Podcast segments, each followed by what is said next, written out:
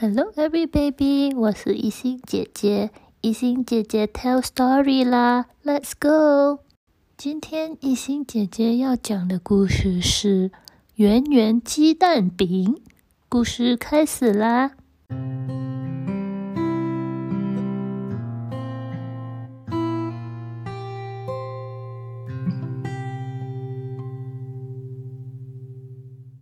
今天是农历八月十五，也就是中秋节。今天晚上的月亮特别圆，月光也特别的亮。贪吃猪走出门，看见了天上的月亮，高兴的大喊：“鸡蛋饼！天上有一个圆圆的鸡蛋饼！”哈哈哈，它是我的。几天后的一个晚上，贪吃猪又出门去看看他的鸡蛋饼。刚好，小猪遇到了小兔。贪吃猪对着小兔说：“告诉你一个秘密，我有一个好大的、香喷喷的鸡蛋饼。”当贪吃猪要指给小兔看时，两个抬头一望，贪吃猪这回吓坏了。小猪发现他的鸡蛋饼少了一小块。这个贪吃猪急坏了，就对着兔子说：“哎呀，我就给你看看我的鸡蛋饼，你怎么偷吃了一口？我都不舍得吃啊！”小兔很委屈的说：“我才没吃呢，我刚才看到小羊的嘴巴在动，会不会是小羊吃了你的鸡蛋饼啊？”过了几天，贪吃猪遇到了小羊，小羊刚刚吃饱。嘴里还在嚼着还没有消化完的草，贪吃猪凶巴巴的问：“小羊，小羊，你的嘴巴老在动，是不是你偷吃了我的鸡蛋饼？”诶，小羊无奈的回答：“我没有偷吃你的鸡蛋饼。我们羊一般都会把没有消化完的草重复再嚼一遍。”贪吃猪也只好闷闷的回答：“也不是你，那么是谁偷吃了我的鸡蛋饼呢？”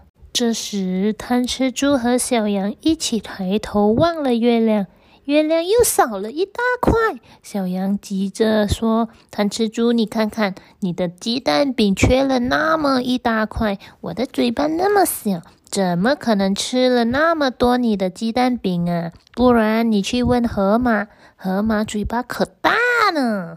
贪吃猪为了找出真相，上山下坡，走啊走啊走啊，终于找到了河马。他问河马：“河马，是你吃了我的鸡蛋饼吗？”大河马抬头看看，说：“不是我，你看我的嘴巴这么大。”一口就把整个鸡蛋饼吃掉了，怎么还会留一个小牙牙给你呀？贪吃猪想了想，嗯，抬头望着他的鸡蛋饼，说着：“那河马说的有道理，果然鸡蛋饼也真的只剩下一弯月牙牙了。”贪吃猪心想：河马也没偷吃，那会是谁呢？我的鸡蛋饼没了，伤心的贪吃猪低着头往回家去。回家的路上，贪吃猪遇见了小羊，小羊着急的拍拍伤心的小猪，说着：“小猪，小猪，你看，你看，你的鸡蛋饼还是那么大一块，我可没偷吃哦。”小猪不相信，抬头看天上。嗯，月亮比之前真的是多了一点。心想，小羊真的没有偷吃。过了几天，小兔也跑来贪吃猪的家，敲了门，看到了小猪，等不及的告诉小猪：“小猪，小猪，你看，你的鸡蛋饼不是回来了吗？可不是我偷吃的哦。”贪吃猪抬头看，天上的鸡蛋饼又比之前多了一点。很快的就会变得圆圆的，和原来一样了。贪吃猪不好意思的说：“小兔，你没有偷吃，是我冤枉了你，真是对不起。”几天后，金黄的月亮圆又圆，挂在深蓝的天空，真的是看起来香喷喷的。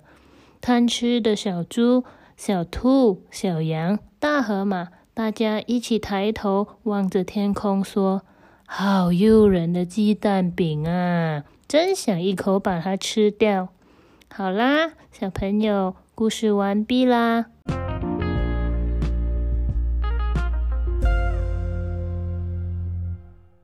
小朋友，故事里的鸡蛋饼，你知道是什么吗？